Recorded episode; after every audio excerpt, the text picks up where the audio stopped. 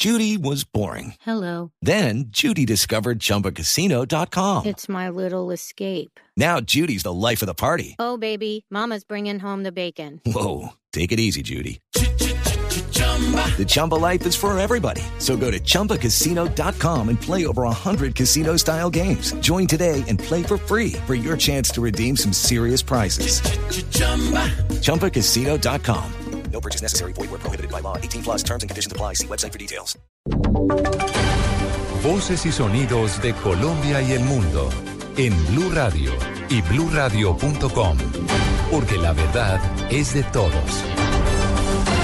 Son las 2 de la tarde, 32 minutos. Aquí están las noticias. Blue Radio logró conocer en exclusiva el video de los momentos previos del ataque con explosivos que se presentó en las carreteras de Yarumal, en Antioquia. Los detalles con María Camila Díaz. Hola, ¿qué tal? Muy buenas tardes. Blue Radio conoció un video grabado por uno de los uniformados que presenció el ataque perpetrado por presuntos miembros del Frente 36 de la FARC, esto en Yarumal, en el departamento de Antioquia. En este video se pueden ver los angustiantes momentos que tuvieron que soportar los policías de carreteras que se encontraban allí en este puesto de control luego de la explosión del artefacto instalado por estos presuntos guerrilleros. Escuchemos. Me levantaron aquí, gracias a Dios. Gracias a Dios no hubieron heridas. Pues, Estamos aquí esperando que lleguen los de antiexplosivos porque tenemos las otras motos ahí atravesadas, amor. Recordemos que el director de la Policía Nacional, el general Rodolfo Palomino, aseguró que lo más probable es que los responsables de este atentado se trate o de guerrilleros del Frente 36 de las FARC, lo cual sería pues la primera violación de esta nueva tregua de la guerrilla. María Camila Díaz, Blue Radio. El presidente Santos instó a los colombianos a ahorrar agua al máximo para poder enfrentar el fenómeno climático del niño, cuyos efectos de sequía se extenderán incluso hasta enero del próximo año. Silvia Patiño. Hola, buenas tardes. En medio de la sequía que viven varios eh, departamentos del país, el presidente Santos llamó a los colombianos a ahorrar agua. Tenemos que ser muy cautelosos, muy responsables, ahorrar agua. El llamado lo hizo el presidente luego de que Omar Franco, director del IDEAM, indicara que pese a que el fenómeno del niño se presentará en el país hasta octubre, los efectos se extenderán hasta comienzos de 2016. Los ríos del país en su gran mayoría no están en condiciones importantes de caudal, caudales medios hacia abajo y por eso la sociedad tiene que entender que las pocas lluvias que tengamos ahora las debemos aprovechar de manera eficiente porque la situación puede en dos meses ser mucho más gravosa. De acuerdo con el IDEAM, la región más afectada por cuenta de las sequías y el fenómeno del niño será la costa caribe. Silvia Patiño, Blue Radio. Desde el Vaticano, donde participa en un foro de cambio climático, el alcalde mayor de Bogotá dijo que había sido destituido por el Procurador General de la Nación a nombre de Dios y del mercado. Daniela Morales. El alcalde de Mayor de Bogotá, Gustavo Petro, aprovechó el espacio durante su intervención en el Vaticano y aprovechó para juntar sus ideas medioambientales y combatir el cambio climático con los procesos que ha tenido que vivir políticamente. Esto en lo que tiene que ver con la destitución por la implementación del esquema de basuras. Centenares de miles de ciudadanos salieron a las calles a oponerse a la decisión de quien me había destituido, un funcionario administrativo que destituida destituía a un funcionario electo, contraviniendo la Convención Interamericana de Derechos Humanos. Ese funcionario lo hizo a nombre de Dios y el mercado. El alcalde aseguró que al volver a la alcaldía y ganarle la batalla al procurador Alejandro Ordóñez, se ha podido intensificar lo que tiene que ver el uso de la bicicleta y también otros medios como el aprovechamiento de los residuos. Daniela Morales, Blue Radio.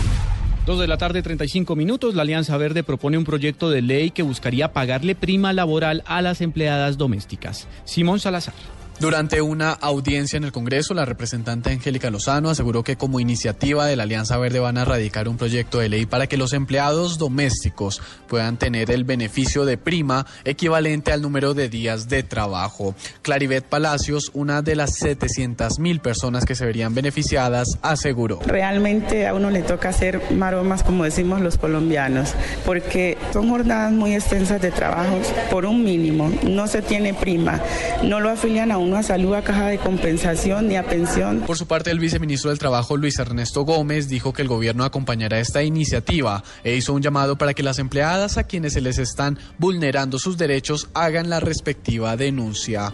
Simón Salazar, Blue Radio. El vicepresidente de la República desafió y cuestionó al Fondo de Adaptación por los retrasos en la reconstrucción del nuevo casco urbano de Gramalote. Juliet Cano. Desde Cúcuta, un fuerte llamado hizo el vicepresidente Germán Vargas Lleras al Fondo de Adaptación, en el que no solo lo cuestionó por la demora en la reconstrucción de Gramalote, sino que lo desafió a que estarían otras obras en el país. Primero, que la reconstrucción de este municipio norte santanderiano, destruido en diciembre de 2010 por una falla geológica propuesto es un desafío al fondo de adaptación. Lo vamos a entregar primero el que sí es nuestro, Antioquia, Saldaña. Cuatro años después al de Gramalote. Desde Cúcuta informó Juliet Cano, Blue Radio.